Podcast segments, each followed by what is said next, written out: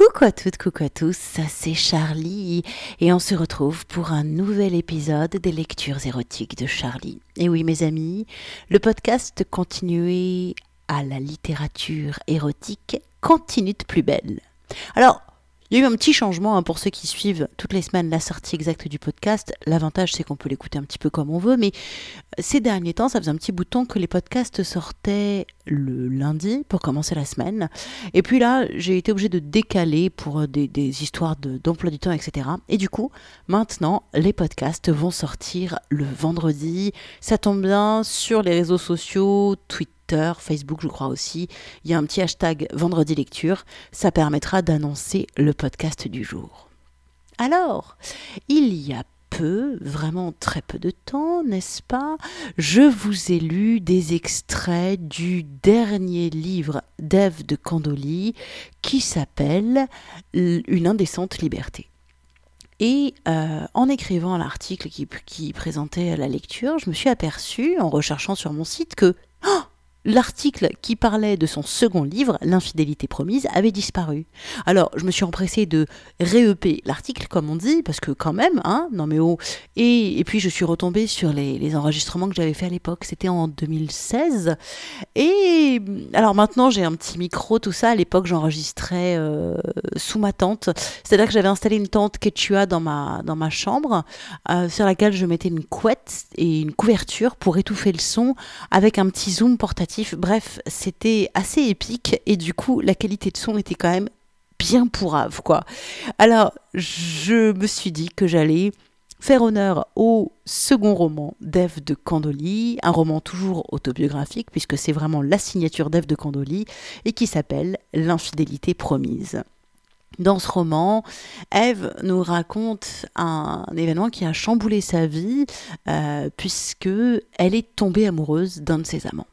Eve, euh, pour celles et ceux qui ne la connaissent pas, est candoliste. Son mari adore euh, savoir que sa femme a des amants, couche avec d'autres hommes devant lui ou alors euh, toute seule de son côté, mais ensuite elle lui raconte tout et ça l'excite énormément. Leur relation est basée sur une totale confiance, une totale transparence. Quelque part, Eve a promis son infidélité à son mari. Sauf que là, d'un coup, c'est plus juste un plan cul. Euh, Eve tombe amoureuse d'un de, ses amants, David, et euh, ça va devenir complètement obsédant. Alors, dans ce livre, L'infidélité promise, Eve nous raconte cette période de sa vie, toute l'évolution de la, relation, comment ce mec lui rentrait dans la peau, euh, les difficultés que ça, que ça a créé entre elle et son mari, et puis la fin de cette histoire et comment on fait pour se remettre de ça j'ai décidé de vous lire en extrait la toute première rencontre entre Ève et David, son amant, dont elle va tomber amoureuse, et qui lui est présenté par son mari, justement. Alors, Ève et son mari Alex euh, rentrent de vacances et Alex euh, invite euh, la belle Ève dans une soirée libertine et BDSM. Ils sont dans un lieu somptueux et, c'est là qu'Ève va faire la connaissance de David. Nous sommes euh, au milieu du premier chapitre et c'est parti. C'est un extrait du second roman de Ève de Candoli qui s'appelle L'infidélité promise et qui est paru aux éditions Tabou, bien entendu. Autant tu es familier des ambiances BDSM, autant je suis toujours resté relativement pru dans la matière. Je suis intimidée par la présence de tant d'initiés, mais contente de visiter un nouvel univers. Charlie nous accompagne d'un salon à une vaste salle à manger, où chaque table ronde est déjà occupée par une dizaine de personnes en grande discussion. Au fond de la pièce, une zone reste encore libre. Et nous arrivons à la hauteur d'une table où les convives font silence à notre arrivée. C'est presque embarrassant, et en quelques bonsoirs très cordiaux, nous nous excusons d'interrompre le fil de leur conversation. C'est à ce moment-là que le grand organisateur revient alors vers nous, accompagné d'un nouvel invité arrivé lui aussi sur le tard. Tu sembles content de le voir, et tu sembles déjà bien le connaître. Un instant, je reste spectatrice de vos échanges virils. Tu me présentes David, qui apporte avec lui toute la fraîcheur de l'air extérieur. David est en costume noir, chemise blanche, nœud papillon ou cravate, ça je ne me souviens plus. Je suis toujours aussi timide. La tablée est un peu sur la réserve, mais toi et David, en quelques phrases pleines d'un humour irrésistible, vous installez un climat hautement convivial. David fait preuve de galanterie et insiste pour me laisser m'asseoir sur un grand fauteuil très confortable, proche de la table. Mais à peine suis-je installé qu'un homme d'une cinquantaine d'années, très sérieux, d'un ton assez péremptoire, me fait une remarque. Ce n'est pas comme ça que l'on s'assoit. Devant mon incrédulité quant à ses propos, il fait des gestes élégants pour m'indiquer que croiser les genoux n'est pas le signe d'une bonne éducation sexuelle. Je reste calme, il le faut bien. À l'opposé de son ton solennel, je le regarde très langoureusement, droit dans les yeux, pas spécialement déstabilisé. Délicatement, très délicatement, je décroise mes genoux. J'écarte les cuisses à outrance par pure provocation, relevant ma micro-jupe assez largement pour exhiber une petite chatte à l'air libre, entièrement nue et rasée. Un monde Vénus lississime. Et cambrant mes reins, j'interpelle notre homme, tel une ingénue, avec un doigt négligemment apposé sur mes lèvres. Comme ça, c'est mieux? Cela respecte-t-il mieux le protocole? Oui, comme ça c'est bien. L'homme est devenu plus timide. S'il pouvait éjaculer de suite, il le ferait, et cela suffit à mon bonheur. Toute sa sévérité s'est envolée en une exhibition allumeuse. Il est redevenu somme toute un homme comme les autres, excitable, excité. Comme tu me vois séductrice, tu me glisses à l'oreille. Pour information, David est un bon plan. Je l'ai déjà vu à l'œuvre. Il a une grosse queue et il est super compétent. Tes paroles sont claires et synthétiques. Message reçu. Cela me rassure. Il y a donc au moins un très bon parti parmi nous. Pour autant, je n'ai pas trop envie d'avoir à respecter l'étiquette plus avant. Après avoir dégusté le très gastronomique dessert du chef à la pomme d'amour, tout à fait luisant de sucre caramélisé, fruité, aussi mousseux que croustillant, je te demande de nous éclipser pour visiter les étages. Me connaissant mieux que je ne pourrais jamais moi-même me connaître, tu comprends mes appréhensions pour la domination abrupte. Tu te montres très doux, très protecteur, très câlin avec moi. Me tenant la main amoureusement, tu m'entraînes hors de la salle à manger et demande en cuisine quelques explications au grand organisateur sur la topographie des lieux. Ce dernier nous encourage vivement à nous promener dans les trois étages du château tant que nous sommes seuls et que les invités prennent leur café. Dépassant l'orchestre pour emprunter le grand escalier, en s'engageant sur ces marches plus que centenaires, j'ai l'impression que nous nous lançons dans une grande excursion où nous allons perdre très vite nos repères en traversant de longues enfilades de pièces. Mais non, tout est relativement simple à comprendre et familier. Des salons, des boudoirs, des chambres à coucher, des salles d'eau. Au premier étage, Trois pièces ont été aménagées entièrement avec du mobilier SM, avec des accessoires déjà disposés, bien alignés les uns à côté des autres, aux côtés du trait terre-à-terre essentiel du sexe, préservatif, lubrifiant, essuie-tout, serviettes de toilette, poubelle. Tu pars pour visiter ces espaces de jeu en détail. Et tandis que je me retrouve toute seule, dans une pièce qui a dû faire office de salon autrefois, quelque chose se passe, quelque chose qui doit être induit par le décor enchanteur, quelque chose qui arrête le temps comme seuls les sortilèges peuvent le faire, quelque chose d'une inquiétante étrangeté. Seul, au milieu de ce qui va devenir une salle de torture pour adultes consentants, je contemple une méridienne en velours rouge et les martinets, les menottes et autres jouets alignés sur l'étoffe m'apparaissent hors cadre. Mon regard tourne lentement et je croise mon reflet. Ma silhouette, toute virginale de blanc vêtu, dans un très grand miroir au-dessus de la cheminée de la pièce. Et je me mets à danser, juste pour moi, en tournoyant lentement sans me quitter du regard, juste pour le plaisir de l'auto-érotisation. Et c'est à ce moment précis que je reconnais l'air familier et improbable que joue l'orchestre. Il me parvient très distinctement, et les paroles, mot après mot, résonnent dans ma tête et sur mes lèvres. Un souvenir Disney, ressuscité de temps immémoriaux, un éloge de la monogamie sorti brusquement d'outre-tombe, vient exhumer une partie de mon enfance au sein de cette soirée X en quelques phrases. Un jour mon prince viendra, un jour on s'aimera, dans ce château heureux s'en allant goûter le bonheur qui nous attend. Sur le coup je souris, seul face au miroir, du couplet que je viens de fredonner par cœur. L'absurdité de cette sélection musicale me laisse perplexe. C'est bien à la fin des histoires pour enfants, quand le prince aime la princesse, que commencent les histoires pour adultes. Interpellé par ta voix au loin, je me retourne et j'abandonne mon reflet derrière moi. De retour devant l'escalier central, je reprends mes esprits et tu es là. Je suis gai comme un petit pinceau au printemps. Tu as entendu? L'orchestre a complètement craqué. Ils viennent de jouer le refrain du thème principal de Blanche-Neige. Ah oui? Non, je n'ai pas fait attention. Ils doivent trouver ça romantique. Ils viennent de jouer plein de musique de film. Tu viens? On monte encore d'un étage? Nous gravissons toutes les marches, voyageons dans le temps sans plus quitter. L'une des pièces comprend encore une fresque murale représentant une marina imaginaire qui a dû être peinte bien avant notre naissance. Et nous retombons sur le grand organisateur, clairement satisfait de nous voir émerveillés par les lieux.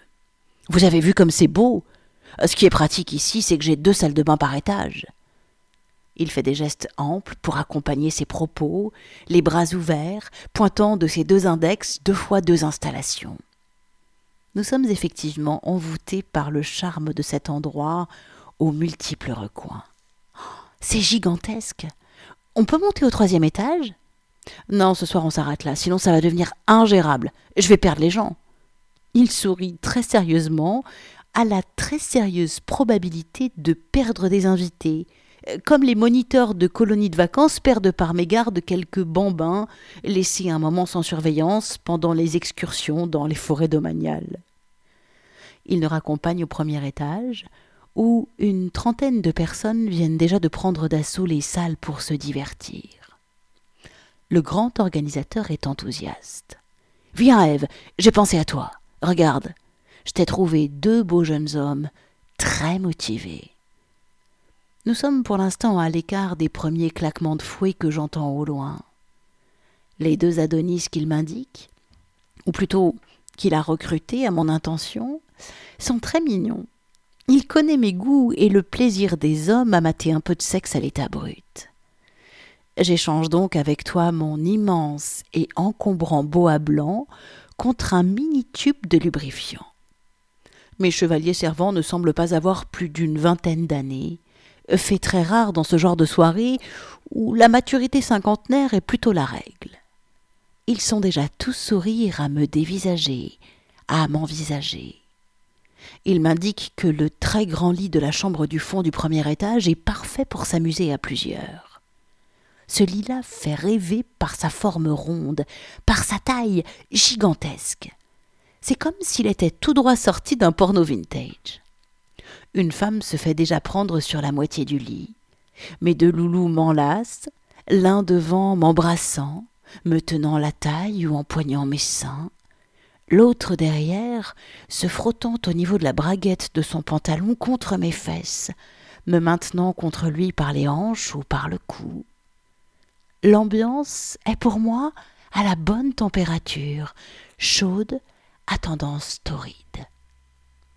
À peine après quelques minutes de susautage, je me retrouve très vite en levrette, une bite dans ma bouche et l'autre dans ma chatte. Et tout se passe dans la joie et la bonne humeur. J'ai appris plus tard que David était également dans cette pièce à me regarder, entre autres, sans que je m'en rende compte. Peut-être avait-il compris ce qui me plaisait à ce moment-là, en me voyant en action. Après la jouissance des deux petits jeunes, je m'éclipse de la pièce pour changer d'air et ne pas avoir à rebaiser sur l'étonnante surface instable du matelas circulaire. Errant, un peu seul, je veux voir ce qui se passe du côté des plaisirs extrêmes. Le plus sonore des spectacles se situe dans une salle extrêmement intimiste, parce qu'exiguë. Dans moins de dix mètres carrés est installée une table de gynécologue. Une femme y est allongée, les deux jambes repliées et écartées, les talons coincés dans les étriers. Elle a des pinces au sein, tandis que deux hommes autour d'elle lui parlent en faisant je ne sais trop quoi, avec je ne sais trop quel instrument. Je reste pour regarder, pour comprendre au moins. Mais bien vite, des mains frôlent mes fesses, cherchent à soulever ma jupe, tandis que d'autres parcourent ma nuque. Chut, je regarde. J'essaie de faire comprendre aux deux messieurs présents derrière moi que j'ai aussi tout à fait le droit d'être curieuse et voyeuse. Mais les deux hommes sont remplacés par deux autres, et la promiscuité n'aide en rien mon envie de respirer. Je choisis l'homme qui parcourt ma fesse droite, et lui assigne la mission de veiller à ce que personne d'autre que lui ne me touche. L'homme semble très courtois, et ce genre de stratagème a déjà fait ses preuves. Il s'avère tout à fait efficace. Les hommes passent derrière moi, mon garde du corps les rembarre. Cela fonctionne très bien. Je m'éclipse de la pièce en le remerciant très poliment, et je migre dans la salle la plus remplie, le fameux salon au grand miroir. Les lieux sont bondés de voyeurs pour une séance de domination d'une femme en cuir sur un homme soumis en nylon. Je suis étonné que cela puisse autant attirer les hommes. Les ordres fusent, et très soudainement, toute l'assemblée se disperse en moins d'une minute. Les hommes sont tous partis d'un coup. Je demande naïvement pourquoi tout le monde a déserté mon salon préféré, et un type blasé me répond d'un ton franchement vulgaire, d'une voix grave et nonchalante, à lui a pissé dessus. Ah, ok. C'est alors l'instant ménage, briquage du sol, remise en état des lieux. C'est bizarre comme endroit, mais moi je trouve ça bien qu'il y ait des soumis et des soumises. Cela me paraît ainsi plus paritaire comme soirée. L'homme humilié continue de jouer avec sa maîtresse. Je me sens un instant vraiment voyeuse, dans leur intimité, puisqu'il ne reste plus que moi, tapis dans l'ombre d'un renfoncement, à côté de l'embrasure de la porte de cette grande pièce où je me contemplais une heure plus tôt dans le miroir qui est à nouveau en face de moi. Tu me retrouves, tu me demandes si tout va bien, me proposant de te suivre et d'aller tranquillement boire un verre au rez-de-chaussée. À pas de loup, nous nous éclipsons, laissant la pièce s'emplir à nouveau d'ordres et d'exclamations. À peine arrivé en bas de l'escalier, tout me paraît plus calme et paisible, comme si nous venions de passer d'une station radio de métal hurlant à la TSF Jazz. Charlie nous capte au vol et nous aide à trouver une coupe de champagne chacun. Il nous indique que le château dispose d'une terrasse à l'arrière de la salle à manger. Il semble vouloir nous accompagner et nous invite à le suivre, un verre également à la main, comme si pour lui le moment de la pause syndicale était enfin venu. Nous rejoignons ensemble un groupe d'hommes qui se sont tous accoudés contre la balustrade et discutent entre eux, tout sourire, s'échangeant des plaisanteries légères. Tu te tiens dans mon dos, m'enlaçant par la taille.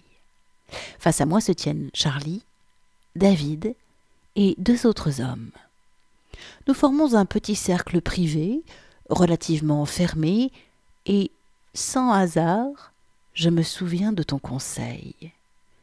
Je dégage délicatement tes mains posées sur mes hanches, écarte tes bras autour de moi, très lentement, dans un grand silence.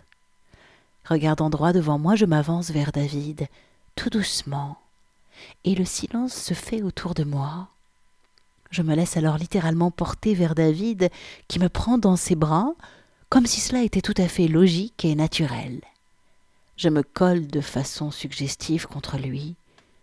Nos corps ne sont séparés du vide que par la balustrade, et je ne perçois vraiment rien du jardin, de la forêt, tout est opaque et noir devant moi.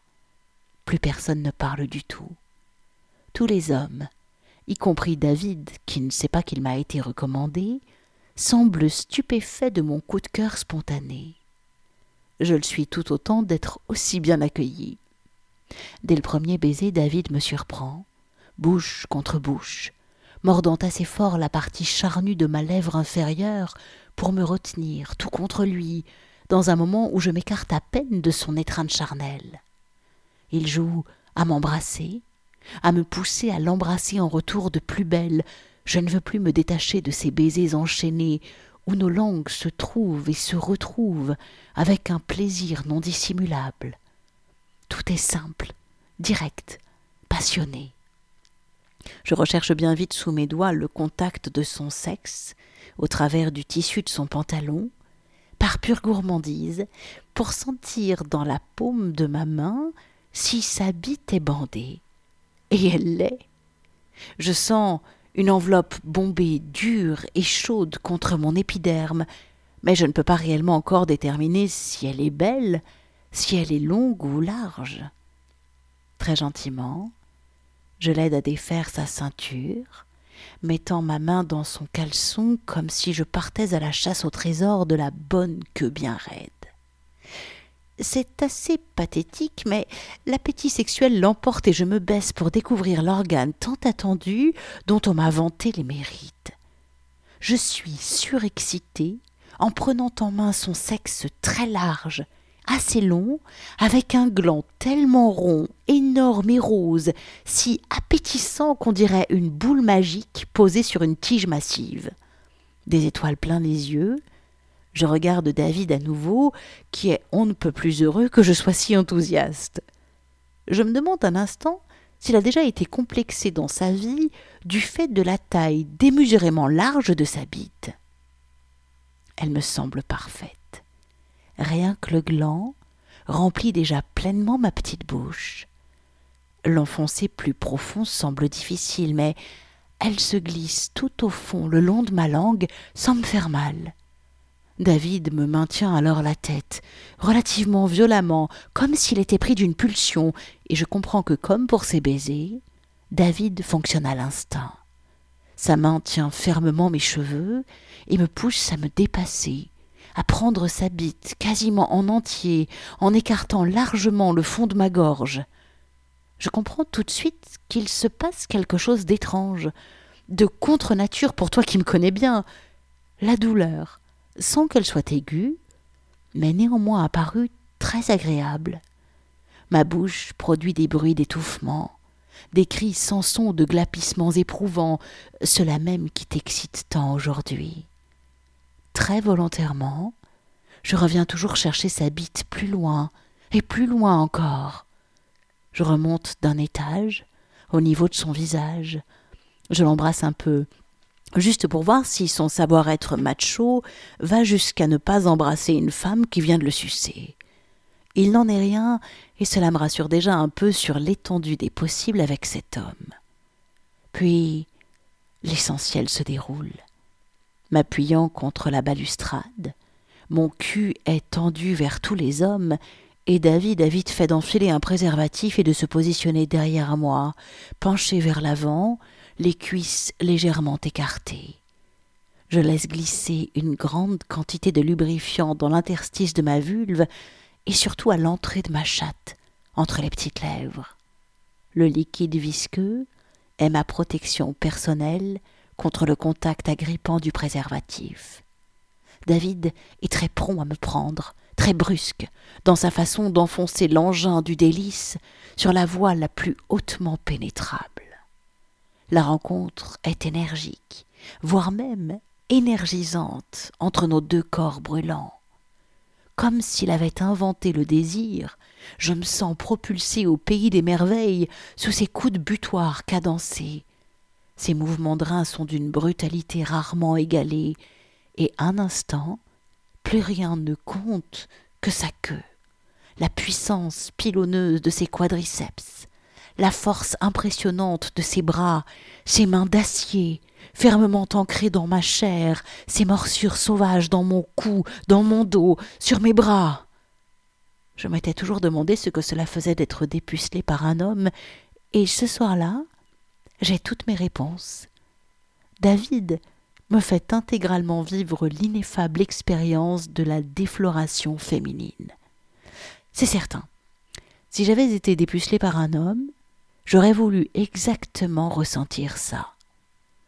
Et de fait, après coup, je me rends compte que ce jour-là, David a laissé en moi une trace indélébile, comme s'il avait inversé mes pôles magnétiques. Pourtant, avec tous les hommes que j'ai connus jusqu'à présent, je m'imaginais mal penser très fort un jour et des nuits entières. Personne ne m'a jamais fait ça comme toi. C'est ce que toutes les femmes disent à Lilian, et c'est à mon tour de tomber dans le panneau. Damned. David est grisant. Il eut donc un début. Un début différent des autres débuts. Pour des raisons très subjectives, David a toute ma confiance dès nos premiers moments partagés ensemble. Ses baisers mordants, sa façon discrète et ferme de m'enlacer, sa fougue très instinctive, diffusent un message animal, à peine perceptible, que je n'ai jamais encore connu avec nul autre être vivant. Avec David, je viens d'entreapercevoir que la sexualité est finalement comme une combinaison singulière dont nous détenons tous une partie du code bien spécifique, comme si nous étions plus ou moins profondément connectables. L'intensité des flux indescriptibles a eu raison de moi. Voilà, c'est l'extrait que j'ai choisi de vous lire pour cette première exploration du second roman d'Ève de Candoli, L'infidélité promise. Et c'est la première rencontre, comme je vous le disais, entre David et Ève. Et il y a quelque chose, comme elle le dit, de magnétique qui se passe entre eux, un espèce de désir animal, brut, euh, instinctif en fait, qui fait que ça va lui faire carrément tourner la tête. Je sais pas si vous avez déjà connu ça. Moi, j'ai déjà connu ça. C'est ce qui, c'est le truc en fait super piégeux euh, qui, moi perso, me fait des fois confondre euh, désir et amour. Et ça m'est déjà arrivé plusieurs fois dans ma vie de me faire extrêmement bien baiser ou d'un coup de me dire oh je suis tellement amoureuse alors en fait en vrai non mais c'est juste que d'un coup euh, l'alchimie qu'il y avait entre mon corps et le corps de la personne faisait un espèce de piou qui fait euh, qui fait euh, monter toutes les hormones en flèche et qui fait tout confondre en fait amour désir et qui peut foutre un sacré bordel dans, dans nos têtes et dans nos vies et eh bien justement, euh, c'est ce sacré bordel que ça fout dans sa tête et dans sa vie qu'Ève nous raconte dans son livre L'infidélité promise. Alors, vous allez retrouver l'article qui présente la lecture du jour sur mon site Charlie tantra.fr comme toujours. Là, vous avez le lien pour vous offrir ce livre, soit en format euh, numérique, soit en format papier. Et puis, euh, vous aurez aussi le lien vers le Twitter d'Eve de Candoli. Et puis, euh, et puis qu'est-ce que j'allais vous dire d'autre? Je ne sais plus. Ah oui, vous aurez aussi un lien vers mon Patreon si vous voulez soutenir les lectures érotiques de Charlie, parce que vous aimez ces petites lectures hebdomadaires que je vous offre, parce que vous aimez découvrir la littérature érotique et que vous aimez ma façon de vous raconter des histoires, eh bien vous pouvez le faire et la meilleure manière de le faire, c'est de devenir mon Patreon. C'est un système de mécénat vous mettez ce que vous voulez et, euh, ben, ben, comme ça ça permet de d'aider à financer ce podcast qui est complètement euh, autoproduit euh, autofinancé. Et je tiens d'ailleurs à remercier tous mes Patreons qui chaque mois soutiennent à leur mesure chacun comme il peut chacun fait en fonction de ce qu'il peut de ce qu'il veut et qui soutiennent les lectures érotiques de Charlie. D'ailleurs à ce propos à partir de 5 dollars par mois vous avez accès à des podcasts exclusifs par mon Patreon et je me suis lancée dans la lecture intégrale des 11 000 verges de Guillaume Apollinaire, qui est un roman porno, carrément porno, hein, on peut le dire, qui a été écrit au début du XXe siècle, qui qui ne cesse de m'étonner. Alors attention, euh, âme sensible, s'abstenir parce que la morale en prend un gros coup dans sa tronche. Donc euh, n'écoutez pas si, vous, si, la morale vous pose un problème. Voilà. alors si vous avez lui mettre un gros coup dans sa tronche, allez, filez, écoutez euh, les podcasts autour de Guillaume Apollinaire. En attendant, aujourd'hui, c'était un extrait de L'infidélité promise de Ève de Candoli et j'ai la joie et euh, le plaisir de vous annoncer que la semaine prochaine, je vous lirai un autre extrait du second roman d'Ève de Candoli qui, je vous le dis, moi de le relire, eh bien, ce livre mérite relecture.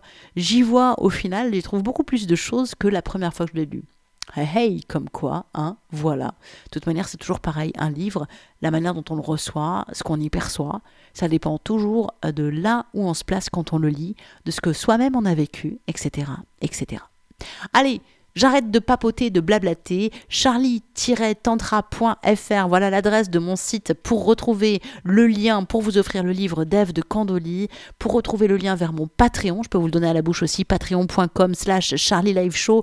Et puis je vous retrouve dès la semaine prochaine pour une nouvelle lecture érotique, bien entendu. Prenez soin de vous et à très vite. Ciao, ciao, ciao.